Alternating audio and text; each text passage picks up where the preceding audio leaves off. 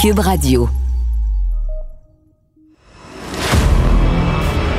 Que Dieu bénisse l'Amérique. The only way we're going to lose this election is if the election is rigged. Remember that. This is the most unusual campaign, I think, in modern history. Que Dieu bénisse l'Amérique. Avec Vincent Dessureau. Cube, Cube Radio. Bienvenue au spécial de fin d'année de Que Dieu bénisse l'Amérique et de réentendre ce thème. hein, ça me rappelle à quel point euh, ben, nos producteurs étaient sur la coche hein, il y a de cela plusieurs mois alors que Donald Trump disait que l'élection, fait le seul moyen où on pouvait perdre l'élection, c'était si c'était truqué. Euh, Joe Biden parlant de la plus inhabituelle campagne de l'histoire, ben, ça s'est confirmé semaine après semaine pour nous arriver donc à, à cette, euh, à cette période où on peut euh, revenir un peu sur les derniers mois. On conclut donc une année, faut dire, folle aux États-Unis, assurément une des plus difficiles de, l'histoire du pays, à la fois sur la santé, l'économie, les institutions qui ont été euh, mises à l'épreuve, beaucoup dans les dernières semaines. faut rappeler, euh, je m'en fouillais un peu dans l'année 2020 où ça, on a commencé tout ça sur les chapeaux de roue. Rappelez que le 3 janvier, une frappe d'un drone américain tue le haut général iranien euh, Qassem Soleimani. La riposte iranienne qui va causer un épouvantable drame alors qu'un avion civil est abattu près de Téhéran, tuant les 176 personnes à bord, dont 57 Canadiens. Comme ça qu'on commençait notre année. hein. C'est également en janvier qu'on commence à parler de ce mystérieux nouveau virus qui semble se répandre en Chine. Euh, c'est finalement ce virus qui euh, va dominer toutes les conversations dans le monde euh, cette année. Et aujourd'hui, ben, en fin décembre, on peut regarder la fin de cette année difficile pour tout le monde. Et pour faire le point final sur euh, 2020 aux États-Unis et sur cette, euh, cette première saison de Que Dieu bénisse l'Amérique, parce qu'on sera de retour euh, sans faute le 9 janvier prochain, euh, ben, on est en- je suis bien entouré pour, euh, en fait, pour analyser tout ça avec les trois meilleurs analystes sur la question au Québec. Luc La Liberté qui est en ligne. Bonjour Luc. Oui, bonjour. Luc qui nous a accompagnés pendant toute la saison. Loïc Tassé. Bonjour Loïc. Bonjour. Et euh, merci d'être là. Et euh, Guillaume Lavoie qui, est en, qui nous rejoint en studio. Bonjour Guillaume. Bonjour. Euh, très content de vous avoir un trio vraiment extraordinaire pour, euh, pour analyser tout ce qui s'est passé. Puis évidemment, euh, 2020, je pense, se résume en, presque en deux mots, COVID et Trump. Deux mots qui ont dominé l'actualité et qui sont liés de, de plein de façons. Pour plusieurs, c'est Trump qui a laissé la COVID aller aux États-Unis et pour plusieurs, c'est la COVID qui a fait tomber Trump. Alors, ce sera central dans cette analyse de cette année.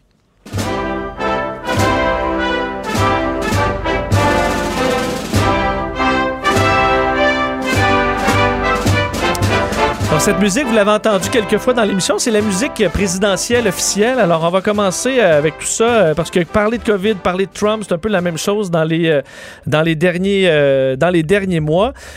Parlons de Donald Trump. Bon, je vais m'adresser à, vous trois.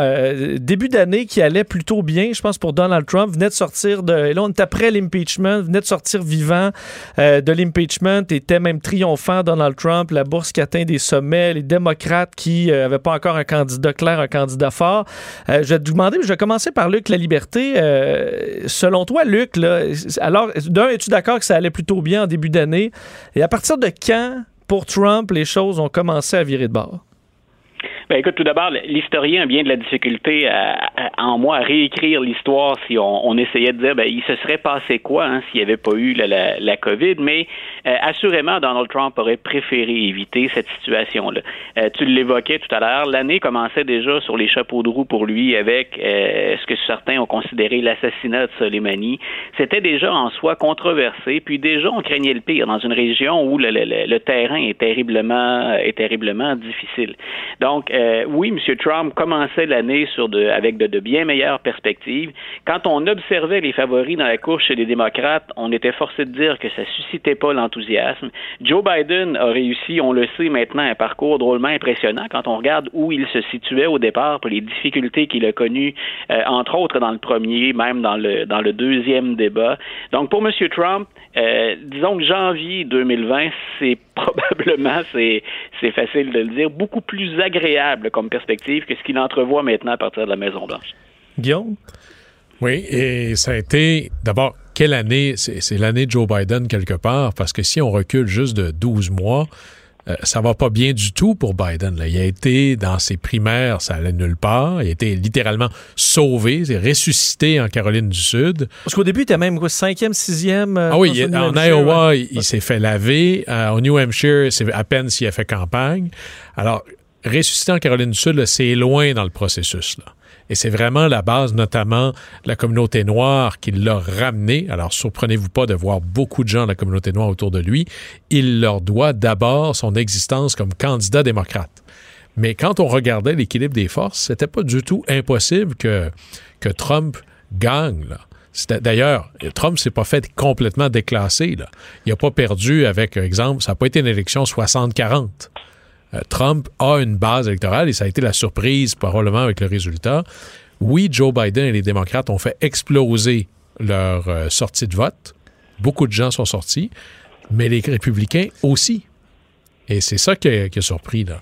Euh, Loïc, est-ce que, euh, bon, s- selon toi, ce, point de bascule, ça a été quoi? J'ai en tête, entre autres, euh, Trump et le désinfectant, là, ou Trump qui, bon, qui, a- eu la COVID aussi, un élément choc. Est-ce que toi, c'est dans, dans ta liste des éléments clés euh, pour la défaite de Donald Trump? Alors, je pense que c'est arrivé plus euh, vers l'été et je partage euh, l'analyse euh, qui vient d'être faite, les deux analyses qui viennent d'être faites. Mais je dirais que plus que ça, les républicains ont gagné d'une certaine manière la dernière élection. Si on regarde le nombre de postes qu'ils ont réussi à aller chercher à la Chambre, ils en ont plus qu'avant. Et si on regarde aussi le nombre de sénateurs qu'ils ont, c'est possiblement eux qui auront la majorité des sénateurs. Donc en fait, les gens ont voté contre Trump plutôt que pour Biden. Donc je serais moins enthousiaste à, l'égard de Biden que, certains le sont. Je pense que on, on a voté pour lui par euh, dépit un peu, et c'est Trump qui s'est coulé lui-même, et il s'est coulé à cause entre autres de la COVID-19. Faut pas oublier qu'il y a eu beaucoup de morts aux États-Unis et que ça a fait très mal ça dans plusieurs communautés. Euh, quand tu des gens qui meurent autour de toi, des amis, dans la famille, ça reste longtemps, ça. Puis c'est pas une campagne électorale qui va effacer ça. Et je crois que ça, ça a fait beaucoup plus mal qu'on le pense euh, aux républicains. J'ai même, je faisais référence à Donald Trump et son, désinfectant. Je vais vous rappeler, euh, parce qu'il faut, faut quand même des fois euh, l'entendre pour y croire à nouveau, qu'il a bel et bien dit ça. Revoici son, discours où, bon, il, suggère non seulement le désinfectant, mais de se mettre une lampe UV, on ne sait pas trop où, on peut entendre le président. Supposing we hit the body with a tremendous, uh, whether it's ultraviolet or just very powerful light, and I think you said that has him in check, but you're going to test it. And then I said, supposing you brought the light inside the body, you can, which you can do either through the skin or uh, in some other way. And I think you said you're going to test that too. Sounds interesting. Right, and then I see the disinfectant, where it knocks it out in a minute, one minute. And is there a way we can do something like that uh, by injection inside or or almost a cleaning? Je, je- vais demander à Guillaume, euh, je voyais ton, ton visage en écoutant ça, est-ce que euh, euh, n'importe quel autre politicien se serait pas remis de ça euh, instantanément? Non, peut dire alors, ça? les, les recommandations de Dr. Trump. eh, mettez- Avec le docteur Burks qui se dé... Oui, mais ça fait penser là, à ceux qui vendent. de- ça va être ciné cadeau, là. Pensez à celui qui vendait de l'élixir là, pour guérir d'à peu près tout, là, qui se promenait avec sa charrette. C'est à peu près, en termes de crédibilité, on est là. C'est ça qui est, qui est fascinant. C'est que Trump nous a tellement habitués à abaisser la barre des non-vérités que. À un moment donné, là, ça surprend plus. là. S'il fallait que n'importe quel politicien dise ça, il serait mort le lendemain. Mais là, on- Guillaume, souviens-toi de la face du médecin qui était sur scène pendant qu'il disait ça, qui avait Voilà. du mal, qui, qui revenait pas. euh, tu sais, ça n'avait aucun sens. Mais on peut dire le mot se liquéfier, là. Je pense que si elle avait pu disparaître à ce moment-là dans le mur, elle l'aurait fait. là. Oui. Oui, tout le Oui, monde. oui, et puis oui. là, personne ne va lever la main en conférence de presse pour dire je veux me dissocier des propos du président, mais on, on comprend que c'est à peu près ça. D'ailleurs, c'est assez rare, là. Il y a, bon, l'équivalent du directeur de la santé publique, c'est pas tout à fait ça, mais le fameux docteur Fauci était attaqué par le président dans les médias. Vous voyez pas ça de nulle part ailleurs, là. Il a même fait des pubs pour le ridiculiser. Oui, il l'a qualifié d'idiot euh, même, euh, même récemment. Là. Ça, on n'a pas vu ça. Il n'y a pas de, de pareil dans un pays euh, occidental. là. Non, Non, puis ça, je- c'est quelque chose qui est très particulier à cette campagne. Et c'est que t- Trump, enfin pas seulement à cette campagne, mais Trump, depuis qu'il est arrivé au pouvoir et un peu avant, se sert des tweets. Et il s'adresse directement aux citoyens. Il y a 65 millions de personnes qui le suivent. Et il n'y a personne qui vient le contredire dans ces tweets. Euh, normalement, quand on est dans un pays démocratique, le président ou le premier ministre se lève à la Chambre et il y a quelqu'un de l'opposition qui lui répond. Mais dans ces tweets, non, il s'adresse directement aux citoyens. On n'a jamais vu ça. Ça n'existait pas d'ailleurs avant, et ça, c'est un effet pervers des nouveaux moyens de communication, des nouveaux médias sociaux. Le président s'adresse directement aux citoyens et il peut les manipuler. Il y a 65 millions de personnes qui le suivent. D'ailleurs, je regardais les chiffres encore hier. Il y a 45% de la population américaine qui soutient toujours Trump. Euh, D'ailleurs, euh, parce qu'on parle du virus et de Trump, et je posais la question à, à Luc. euh, Trump qui a le virus, là, en pleine campagne, ça lui a fait manquer d'ailleurs un débat qui aurait pu, pu l'aider, qui aurait pu gagner. Là. Qui sait, on peut pas refaire l'histoire, tu l'as dit, mais on ne sait pas. Euh, à quel point c'est euh, c'est un des événements marquants de cette année pour Donald Trump, ou où finalement il est revenu, puis ça ça n'a pas trop entaché euh, son, son image pendant la campagne? Qu'est-ce que tu en penses? Ben écoute, moi je, je, je peux que renchérir sur ce que disait Guillaume, mais ce que disait aussi Loïc tout à l'heure, c'est que non seulement a-t-il survécu à, à la COVID, on ne souhaitait de mal à personne, mais il a survécu politiquement à sa propre négligence. C'était symbolique. Euh, on a dit tout à l'heure, hein, il est souvent son pire ennemi, Donald Trump. C'est à la fois, il sait jouer de sa base, il est capable de la récupérer, de la motiver, de la rejoindre quand il en a besoin, mais il avait besoin de plus que cette base pour gagner l'élection. Et c'est quand il est allé dans la, la surenchère, même après avoir eu la COVID, il a refusé d'embrasser son rôle de leader. Donc, on ne l'a pas senti jamais pendant la dernière année être à l'offensive ou tenter de rassurer l'ensemble de ses concitoyens. Il n'a parlé qu'à sa base pendant toute cette campagne-là, qu'à ses partisans, parmi, il y a, parmi lesquels il y a des gens qui doutent encore de la fameuse COVID. Euh, on débat encore au sud de la frontière du, du port du masque et de la distanciation sociale, alors qu'on bat des records de cas et alors qu'on va fort probablement, et c'est triste de le rajouter, mais battre des, records de morts. On envisage quoi? On est rendu à 540 000 dans les prévisions pour le mois d'avril ou pour le mois de mai. Euh, on n'a pas vu le président jamais se comporter en leader. Il y est plutôt allé, peut-être que ça va rappeler quelque chose, j'en suis sûr, euh, pas peut-être, mais j'en suis sûr, à Guillaume et, euh, et à Loïc. Quand on le voit au balcon de la Maison-Blanche retirer son masque de façon très théâtrale, il vient tout juste de sortir. C'était comme le symbole le plus fort du fait qu'il, quelque part, il se soucie peu de ça. C'est ce qu'on en a retenu. Il veut y aller d'une démonstration de force plutôt que de mettre ses concitoyens en garde, puis d'y aller avec des mesures euh, qui étaient, semble-t-il, les mesures élémentaires dont on voulait faire la promotion.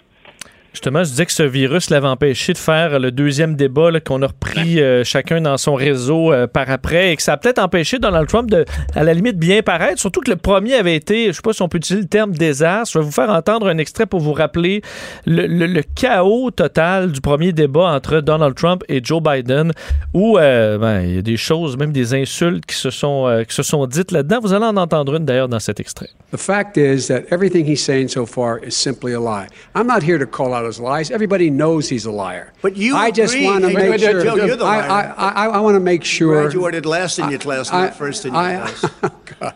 I want to make Mr. sure. President, can you let him finish, sir? No, he doesn't know how to do that. He has, You'd be you know, surprised. You, you pick You'd be surprised. the Go ahead, wrong Joe. guy, Talk, the wrong talk, night at go. the wrong time. Listen, you agreed with Here's the Bernie deal. Sanders to the The manifesto. whole idea. Let- Now let you're him- disavowing it. There Go is no manifesto. Number Please one. let him speak, Mr. Number President. two. You just lost the left. Number two. I, I, You just lost the left. You agreed with Bernie Sanders on a plan How- uh, folks, that's absolutely folks, agreed do you have any idea what this clown's socialized, they doing? Alors, le traite euh, de clown, on se souvient qu'il a dit euh, Shut up, man. Et ça, c'est pénible à écouter 50 secondes. Imaginez-vous, c'est quoi, c'est 1h30. Euh, je vais commencer par, par le hic. Est-ce que, ben, de un, quel était ton, avis à la base sur ce, sur ce débat? Et est-ce que euh, Donald Trump s'est un peu tiré dans le pied en refusant d'en faire un deuxième qui aurait pu être à son avantage? Parce que finalement, le troisième l'était peut-être à son avantage. Oui, euh, c'est- en fait, euh, ce qui s'est produit, c'est que il l'a interrompu, puis ça a été calculé. De mémoire, je crois que c'est tous les 43 secondes. Il interrompait Biden. Euh, donc, ça- il le laissait vraiment pas parler. Et, euh, mais, par contre, Je suis moins sûr que ce débat-là, il l'est complètement perdu. Il n'y a pas eu l'air présidentiable aux yeux des démocrates, ça c'est certain. Mm. Mais aux yeux, aux yeux de sa base, c'était le Trump qui, qui, qui, devait avoir parce que c'était il se montrait un homme qui était fort et c'est ça qu'il voulait, un leader fort. Et sur la forme, pas sur le fond. Sur le fond, ce qu'il disait était absolument épouvantable. Mais sur la forme, euh, il était beaucoup plus spectaculaire que Biden, qui, avait l'air un peu effacé, bon, plus présidentiel, qui était mais, mais sur la forme, à mon avis, à ce premier débat, c'est Trump qui l'a emporté. Euh, pas sur le fond, mais c'est la forme qui compte beaucoup, malheureusement, dans ce genre de débat. Guillaume, es-tu d'accord avec ça? Euh, oui, absolument. D'ailleurs, celui qui a trouvé la soirée la plus longue, c'est le modérateur. Chris oui. Wallace, là, oui. fait se dire, non, mais ça va-tu finir? J'en peux plus. Il y a eu l'air complètement d'être zéro en contrôle, mais c'est vraiment pas de sa faute. Mais encore là, y a-tu quelqu'un qui s'imaginait Trump a jamais eu l'air présidentiel ou à peu près, sauf peut-être au début du dernier débat? Alors, ceux qui ont voté pour Trump, ces gens-là n'étaient pas choqués. C'est pas ce qu'ils achètent. C'est pas ce qu'ils achètent. D'ailleurs, cette élection-là, que Trump n'a pas perdu par beaucoup, loin de moi l'idée qu'il a gagné. Là. Mais quand vous regardez État par État... Ouais, 74 millions de votes. Ouais. Oui, mais concentré dans, dans plusieurs États. Alors, il n'a pas perdu par tant que ça. Donc, il y a beaucoup de gens. Il y a d'ailleurs, le taux de satisfaction de Trump est à peu près de 45% quelque chose comme ça. Cette élection-là n'était pas une élection pour aller convaincre un démocrate de voter républicain. Cette élection-là était comment je fais pour motiver ma base à venir voter. Et tout l'enjeu de la campagne, c'était chacun des camps parlait à sa gang. C'est presque deux campagnes parallèles qu'on avait. Là. Mais ce qui est très curieux, Guillaume, c'est que dès le départ de la campagne, six mois avant les élections, quelque chose comme ça, il a commencé à parler de fraude. C'est comme s'il il soupçonnait qu'il pouvait perdre, qu'il y avait un risque de perdre, et il a commencé déjà à planter sa, sa stratégie au cas où il perdrait. Mais d'ailleurs, euh, Loïc, c'était sa stratégie en 2016. Trump a jamais ouais. pensé gagner. Tout oui. le modèle d'affaires de Trump, parce qu'il est pas la politique, c'est juste une manière d'arriver à faire de l'argent pour lui. C'est voilà. passe par ce qu'on appelle en anglais le name recognition. Comment je fais pour faire connaître mon nom? D'ailleurs, le, le c'est une stratégie qu'on a vue avant. Des gens qui se présentent euh, dans une campagne aux primaires pour vendre plus de livres, pour charger plus cher en conférence. Sauf que lui, ça a marché. Et là, mm. ben, en 2016, il disait, vous allez voir, là, je vais perdre à la fin, c'est parce qu'il y a eu une fraude. Oups, je gagne. Évidemment, il n'y a plus de fraude. Puis là, c'était le même logique. Et il, il s'est trouvé une manière de faire de l'argent pendant au moins les quatre prochaines années. Là. Et d'ailleurs, Luc, on... oui, vas-y. Non, j'allais dire une des choses d'ailleurs que craignait Donald Trump, c'était d'être confronté à Joe Biden. Les, les, les, républicains le savaient sur le terrain quand on regardait le candidat qui polarisait le moins. Parce qu'on avait, je pense, une belle brochette de candidats du côté démocrate, mais des candidats qui, pour l'essentiel, les, les, noms les plus attirants, étaient tous plus progressistes aux yeux des électeurs puis de certains médias que pouvait l'être Joe Biden. Alors, Joe Biden pouvait aller chercher une clientèle qui, qui est tentée de voter républicain ou qui était tentée de voter Donald Trump.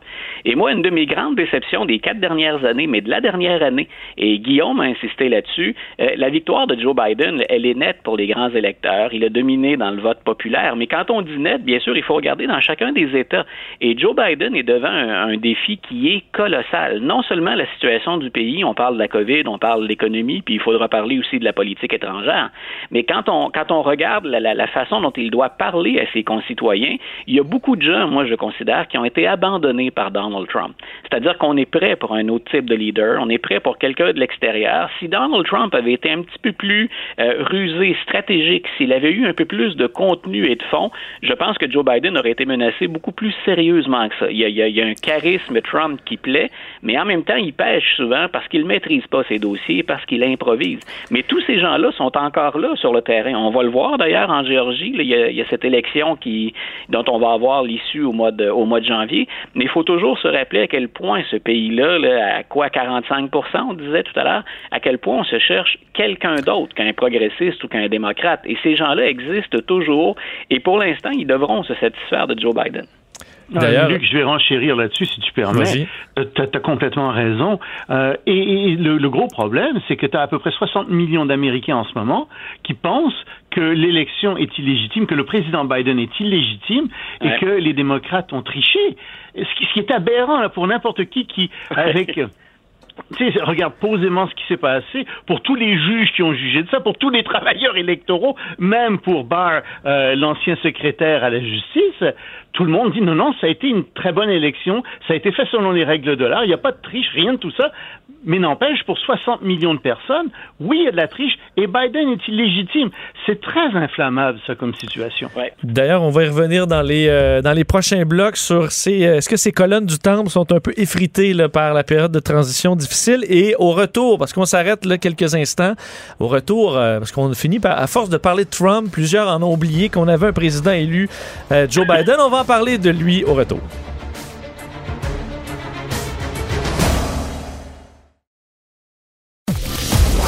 Vous écoutez Que Dieu bénisse l'Amérique. avec Vincent Dessureau.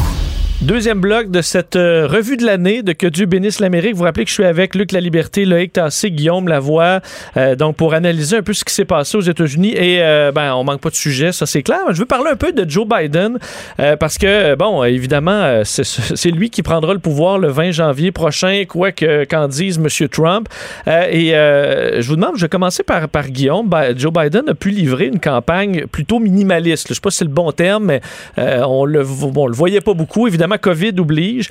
Euh, est-ce que, euh, faut dire, en raison de la pandémie, est-ce que ça leur a pas donné une occasion de justement cacher un peu Joe Biden, même si on était nerveux hein, quand il sortait dans les débats, est-ce qu'il va se mettre les pieds dans les plats, est-ce qu'il va être mêlé dans des dossiers, est-ce qu'il va se tromper de nom à un moment important?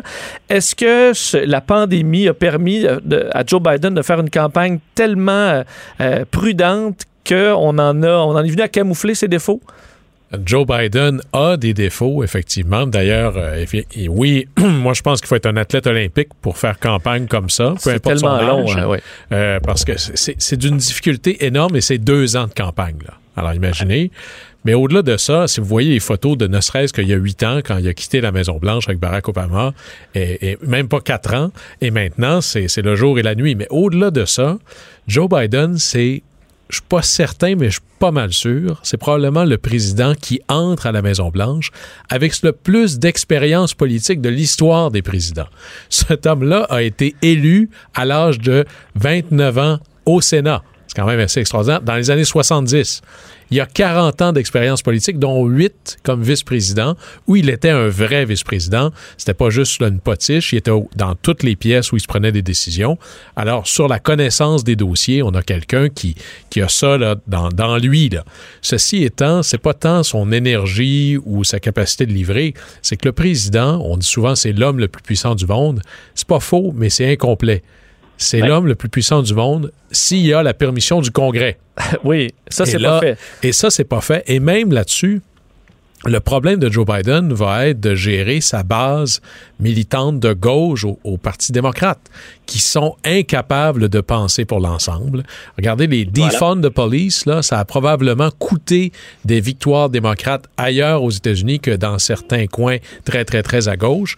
Et il y a, s'il y a une guerre civile qui s'en vient au Parti républicain, à savoir, est-ce que c'est les Trump ou le Trumpisme versus un parti qui veut ambitionner à gouverner pour l'ensemble, il y a une grosse guerre civile qui s'en vient chez le Parti démocrate entre ceux qui pensent que, vu que j'ai raison, vous devriez vous taire, et ceux qui veulent gouverner pour l'ensemble. Euh, justement, je, je vais retourner la question à, à Loïc. Euh, Est-ce que euh, Joe Biden est la bonne personne? Évidemment, il y a deux scénarios euh, pour l'instant qui sont bien différents, là, dépendamment de la Georgie au début du mois de janvier. Si, évidemment, le Congrès, le, le Sénat passe aux, démocrates, c'est une autre affaire. Mais on sait que Joe Biden est habitué de travailler avec Mitch Mc- McConnell, qui a finalement bon, confirmé la victoire de Joe Biden.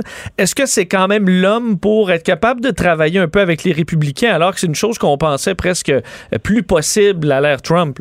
Oh, c'était certainement pas Sanders qui aurait pu faire ça. Euh, je pense que Trump, euh, effectivement, craignait Biden parce que Biden était un meilleur candidat. Mais c'est Biden. quand on regarde Biden, Biden, c'est sûr, il est pas charismatique comme Donald Trump. Puis il bégayait quand il était jeune et on le sent. hein, il essaie toujours de maîtriser ce bégaiement quand il parle. Donc, ça fait pas un grand orateur. Par contre, quand on écoute ce qu'il dit, le fond est là. Euh, il va vraiment chercher ses dossiers. Il connaît ses dossiers. Euh, c'est un homme d'expérience, euh, comme Guillaume l'a très bien dit. Et euh, c'est quelqu'un qui peut rassembler les gens. Et je pense que c'est vrai qu'il va avoir des problèmes avec sa gauche. Il en a déjà des problèmes avec sa gauche. On le voit pas trop, mais on, on croit, on entend ici et là des rumeurs, on lit des choses là-dessus. Il a des problèmes, c'est vrai. Mais je pense que les républicains ont encore plus de problèmes. Et c'est peut-être là la chance de Biden, parce que Trump, semble-t-il, va essayer de créer son propre parti politique, ou en tout cas essaie de continuer à diriger le Parti républicain, et ça, ça va peut-être faire en sorte qu'un certain nombre de républicains vont se détacher. Déjà, il y a des représentants qui sont devenus indépendants, il y en a un, mais il y a peut-être quelques sénateurs qui vont avoir la tentation de devenir indépendants, ou tout au moins de voter beaucoup plus avec euh, Biden. Parce qu'encore une fois, Trump, c'est un atout, c'est vrai, pour le Parti républicain, mais c'est aussi un boulet. Et comme certains l'ont signalé, euh, Donald Trump, finalement, a obtenu moins de voix que l'ensemble du Parti républicain. Euh, Luc, euh, bon, sur cette, sur cette même question, euh, évidemment, il y a les deux, là, donc républicains qui, semblent, qui vont se diviser un peu pro-Trump, pro-parti, les démocrates, le centre-gauche et la gauche plus radicale, disons. donc, on va se retrouver quand même avec deux, deux partis qui ont, qui ont de sérieux problèmes et de questions à se poser. Oui, ben écoute, moi je pense que les, les, les Américains sont perdants dans ce dans ce combat-là qui se joue autant entre les deux formations qu'à l'intérieur des mêmes formations. La chose rassurante, moi, que je trouve comme allié, puis je pense à l'ensemble des alliés des, des, des Américains, c'est qu'en retrouvant Joe Biden, si on perd un peu de charisme ou si on perd d'enthousiasme, c'est pas l'orateur, c'est pas Donald Trump, c'est encore moins Barack Obama, on a quelqu'un non seulement d'expérimenté, mais à ce que je peux voir depuis quelques jours, depuis deux semaines approximativement, il va être particulièrement bien entouré gens solides, de gens intelligents. Il a un mélange d'expérience, puis au, sommet de la hiérarchie, souvent même un, petit côté, euh, un petit côté nouveauté. Euh, le problème, bien sûr, de Biden, c'est qu'il tente de contenter, il, tente de rassurer ou de contenter tout le monde ou de retourner l'ascenseur à tout le monde. Et on le sent tirer. Euh, Alexandria Ocasio-Cortez, au moment où on enregistre, dans cet après-midi ou ce matin, disait Moi, je sens qu'il y a un vacuum de leadership, puis ce sont encore les conservateurs ou les éléments les plus conservateurs qui vont nous leur façon de faire. Donc, il aura amené ça. Mais en même temps, je pense que c'est rassurant. Si on veut revenir, si on, veut pallier au pire, à l'économie, puis euh, à, la, pandémie, je pense qu'on a une équipe beaucoup plus saine, puis beaucoup plus aguerrie, une équipe plus unie à la direction. Ça, ça va être la force de Joe Biden.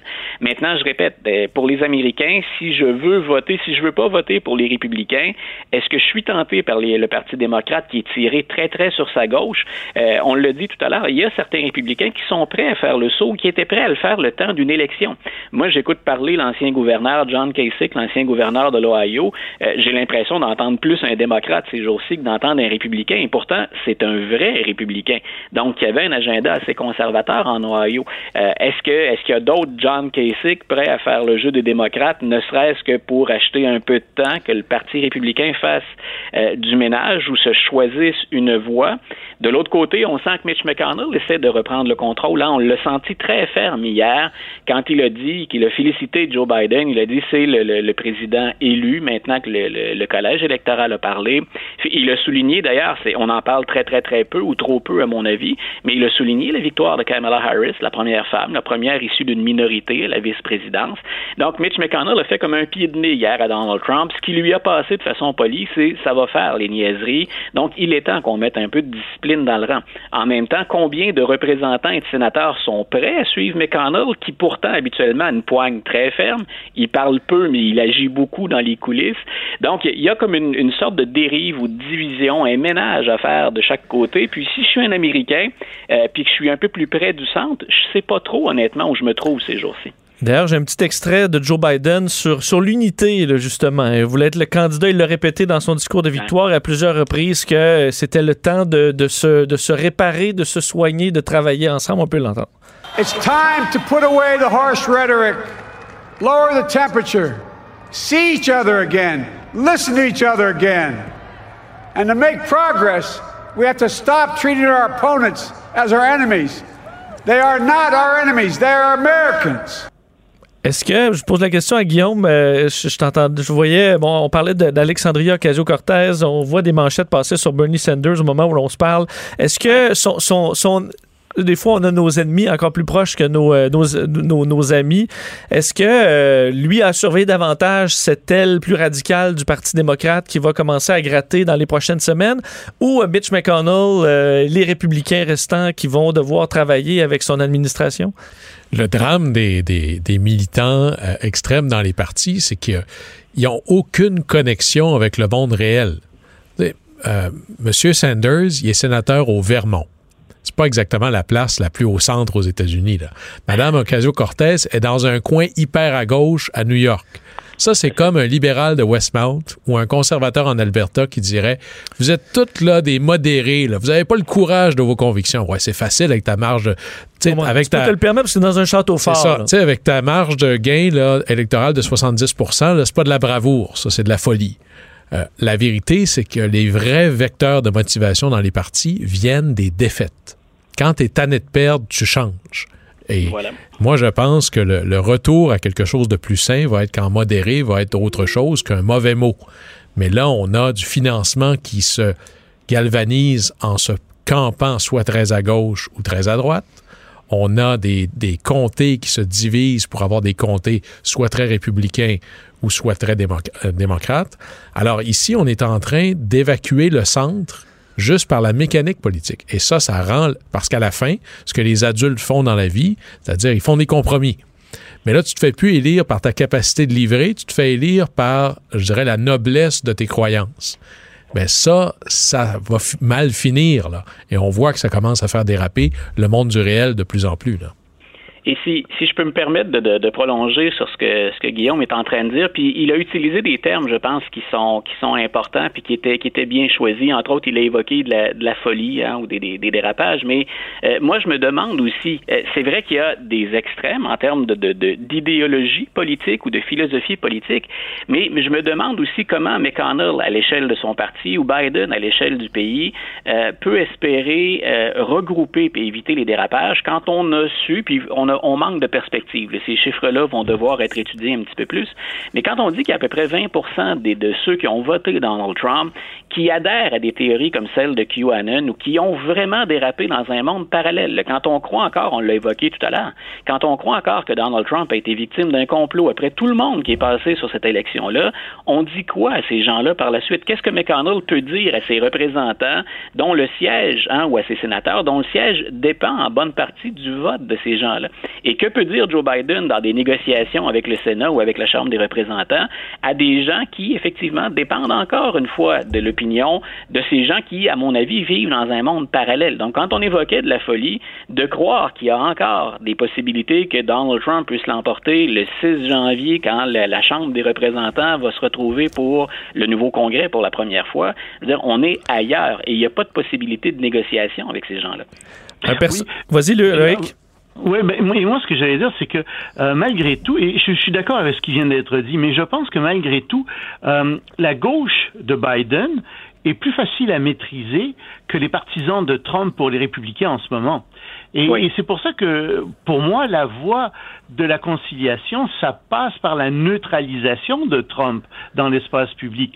Il va bien falloir voir ce qui va arriver dans les années qui viennent. Est-ce que Trump va aller en procès à New York, par exemple? Est-ce que euh, on va sortir sur lui euh, de la nouvelle preuve, des nouvelles choses qui n'étaient pas sorties avant? Ça se pourrait que ça arrive. Et à ce moment-là, si jamais le grand public découvre un Trump qu'il ne connaissait pas, il se pourrait que le gourou chute comme un météore et, que euh, tout ce que Trump avait accumulé comme capital politique soit dilapidé. Mais d'ici là, je vois pas vraiment comment Biden peut convaincre euh, les partisans de Trump. Et donc, c'est pour ça que je pense qu'un certain nombre de, de, de, de, républicains qui ont un électorat, une assise qui dépend moins de ces gens-là, vont se sentir attirés par, euh, par Biden. Mais Loïc, si, si, je puis me permettre, qu'est-ce qu'on pourrait apprendre sur Trump qu'on ne sait déjà, qu'il n'a pas déjà fait? C'est la question que je me pose depuis longtemps. Mais en fait, euh, je ne sais pas vraiment, parce que là, tu, tu me demandes de, de, de, de, lire ce que les policiers ont, ce que les, euh, les gens qui font oh. les poursuites ont, je ne le sais pas.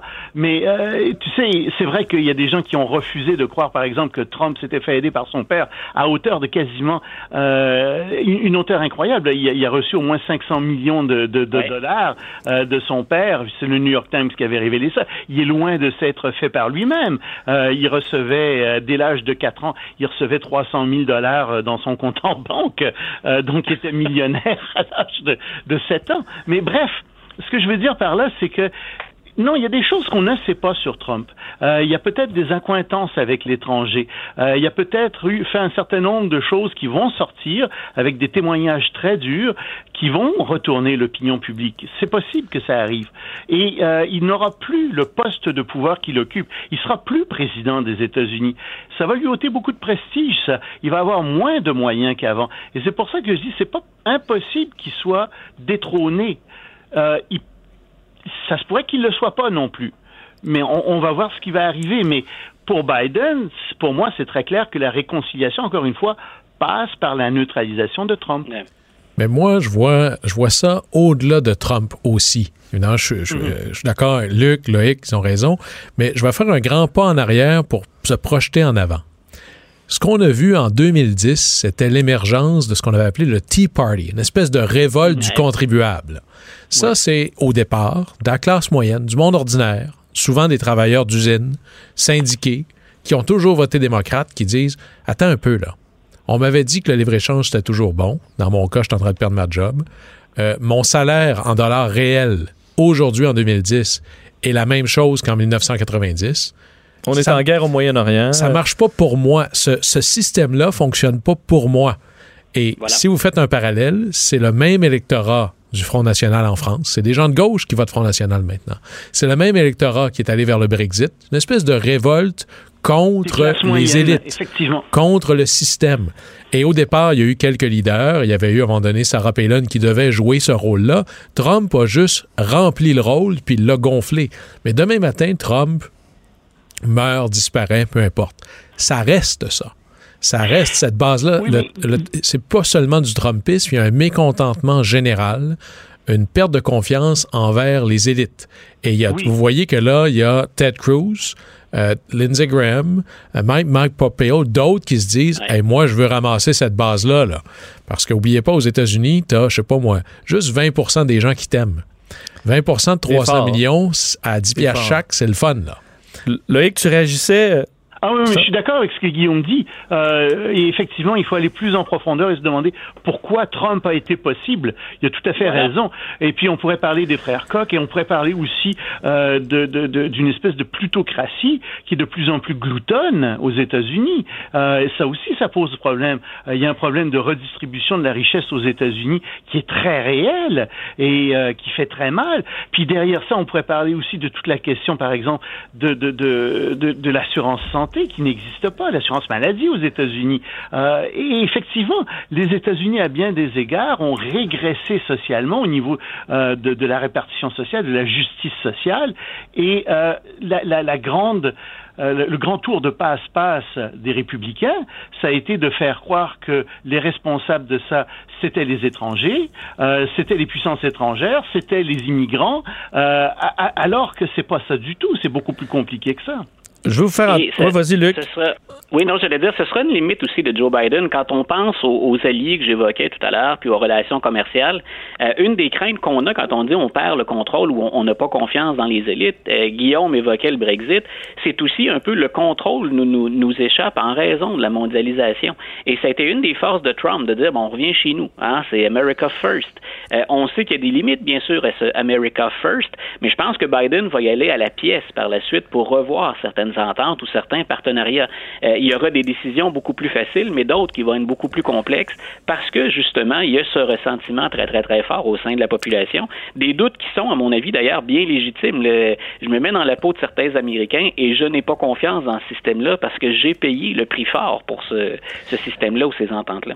Je veux revenir sur un personnage qui a été important aussi euh, cette année. D'ailleurs, elle est co-personnalité de l'année du magazine Time. C'est euh, Kamala Harris. Donc, euh, évidemment, c'est une des femmes qui a, évolué le plus cette année. On s'entend passant de candidate, bon, de défaite, disons, pour devenir candidate présidentielle à devenir, bon, vice-présidente élue des États-Unis. Choix, évidemment, qui a fait, bon, qui, a été important. Une, jeune, ben, jeune femme jeune femme. Elle a vraiment l'air très jeune, alors qu'elle est dans les cinquantaines, je me trompe pas, Mme Harris.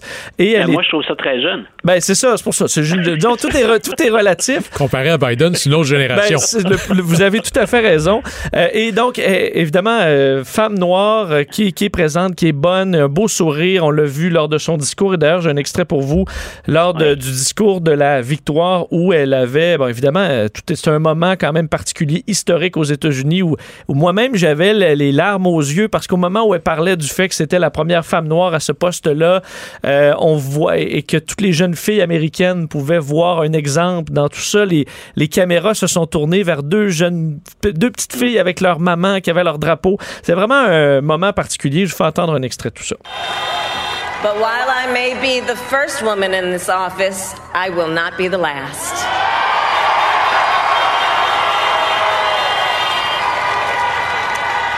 Because every little girl watching tonight sees that this is a country of possibilities.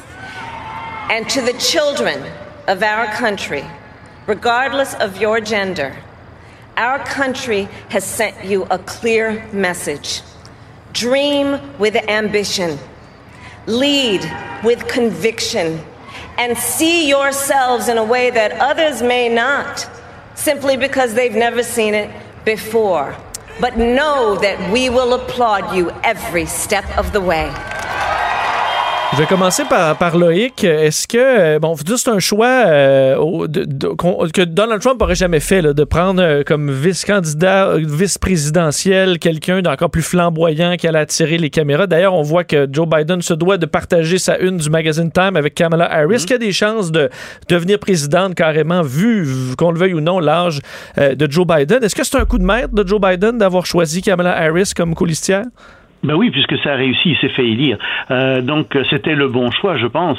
Et euh, à ce niveau-là, il, faut rappeler aussi que c'est quelqu'un qui a étudié à Montréal. Hein. Euh, Madame Harris a étudié dans, dans, dans, dans l'ouest de Montréal, dans une école ici, euh, dont, dont j'oublie le nom. Mais ça, c'est très intéressant aussi pour nous. Donc Madame Harris, c'est quelqu'un euh, qui, c'est une femme brillante, euh, qui peut-être manque un peu d'expérience encore à Washington même. Elle va l'acquérir cette expérience-là. Euh, je pense que c'est quelqu'un qui a de fortes chances de remplacer euh, Biden, peut-être dans quatre ans. Et Biden lui-même a laissé entendre qu'il ne serait pas nécessairement là euh, pour un deuxième mandat. Donc, oui, Mme Harris, c'est un excellent choix. Et ça va être à Mme Harris de, de, de briller, de monter. bien entendu, c'est pas tout le monde qui veut ça. J'imagine qu'il y a des luttes internes très fortes dans le Parti démocrate, mais c'est elle qui est pressentie comme dauphin de Biden. Ben, à suivre, il faut s'arrêter. On a déjà découvert euh, quelques sujets. Le temps file. On euh, s'arrête quelques instants. Et au retour, euh, ben, on revient sur les dossiers de l'année aux États-Unis.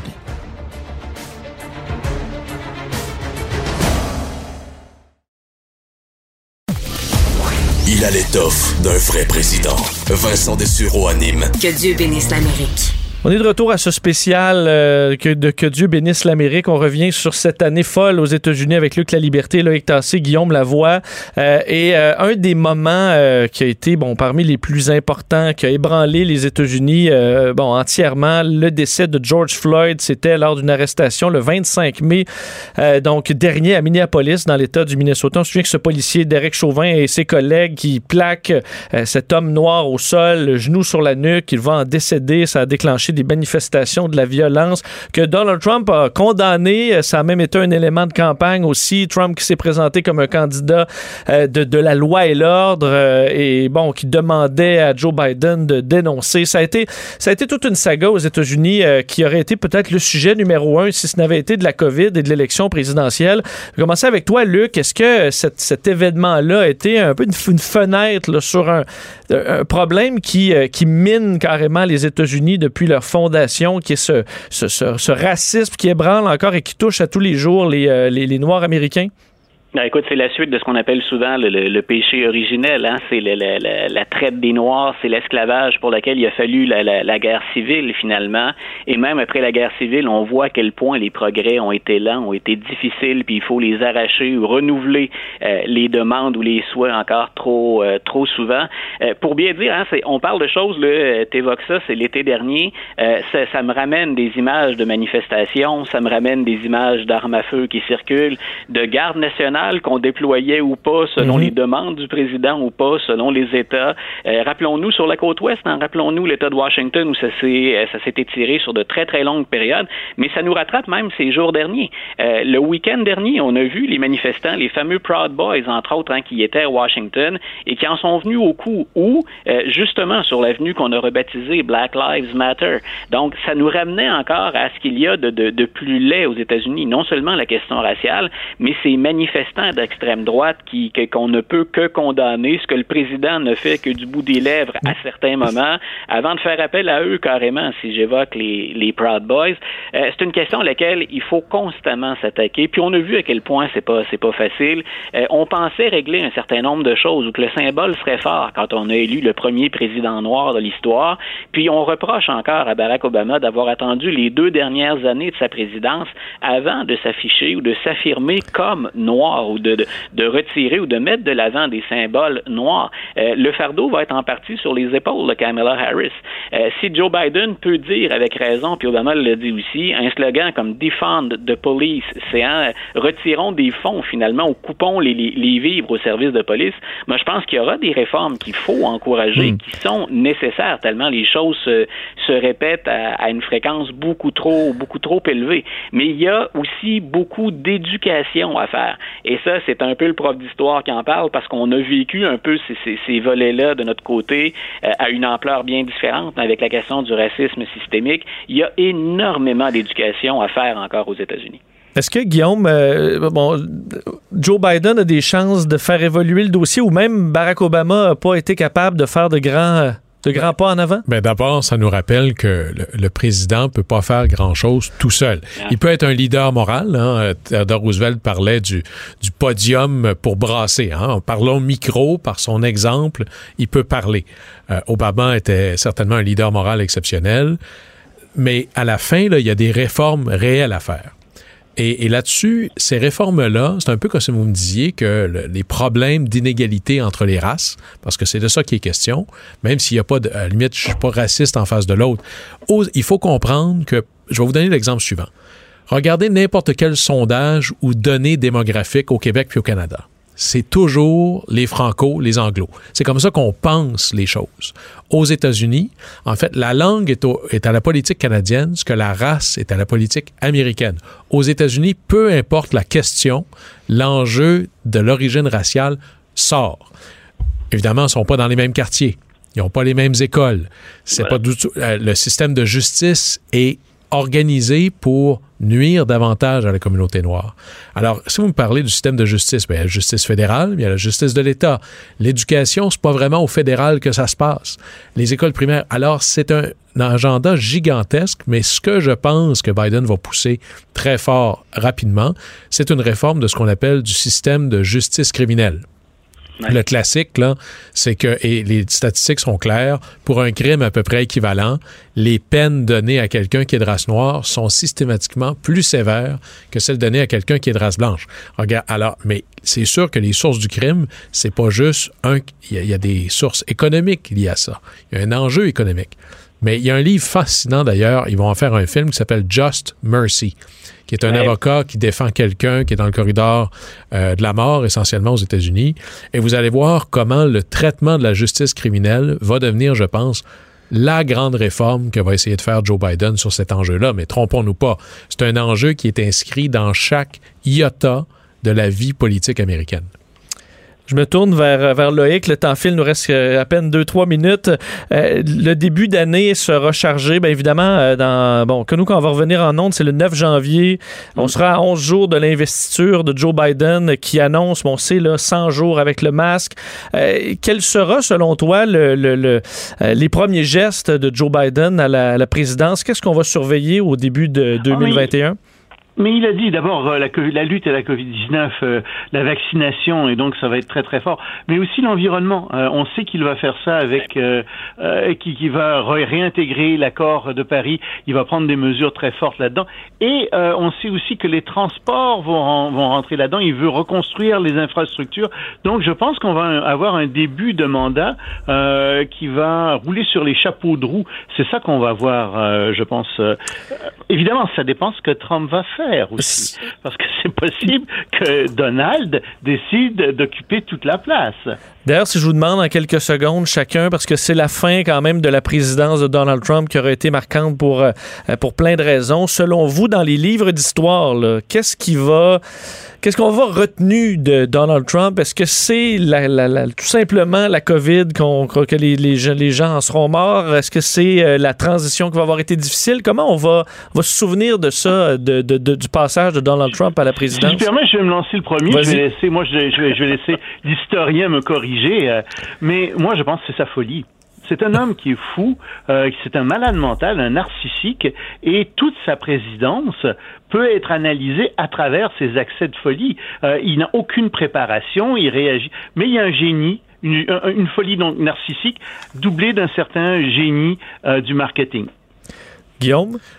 Oui, effectivement, en anglais, on dirait il y a une logique à la folie. Il sait exactement ce qu'il fait. Il le fait très bien pour rencontrer ses objectifs à lui je pense qu'il est encore trop tôt pour savoir qu'est-ce qu'il y a vraiment. Euh, sinon, peut-être, euh, c'est l'empreinte qu'il va avoir laissée, lui et Mitch McConnell, sur le système judiciaire américain.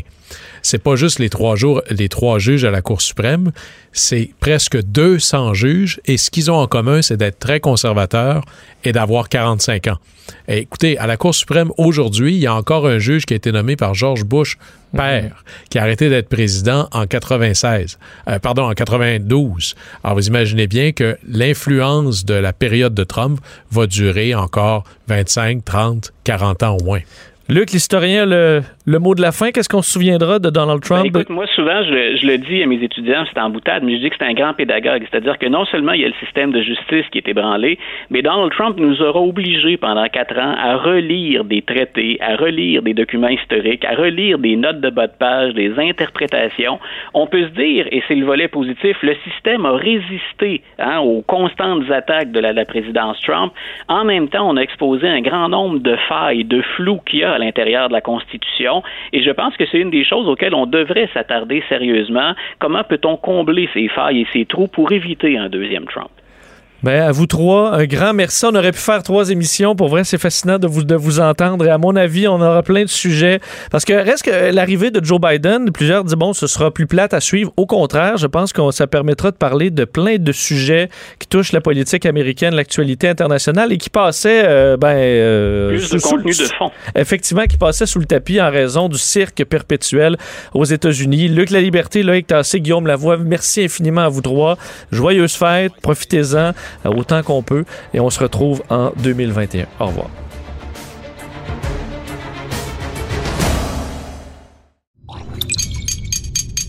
Cube Radio.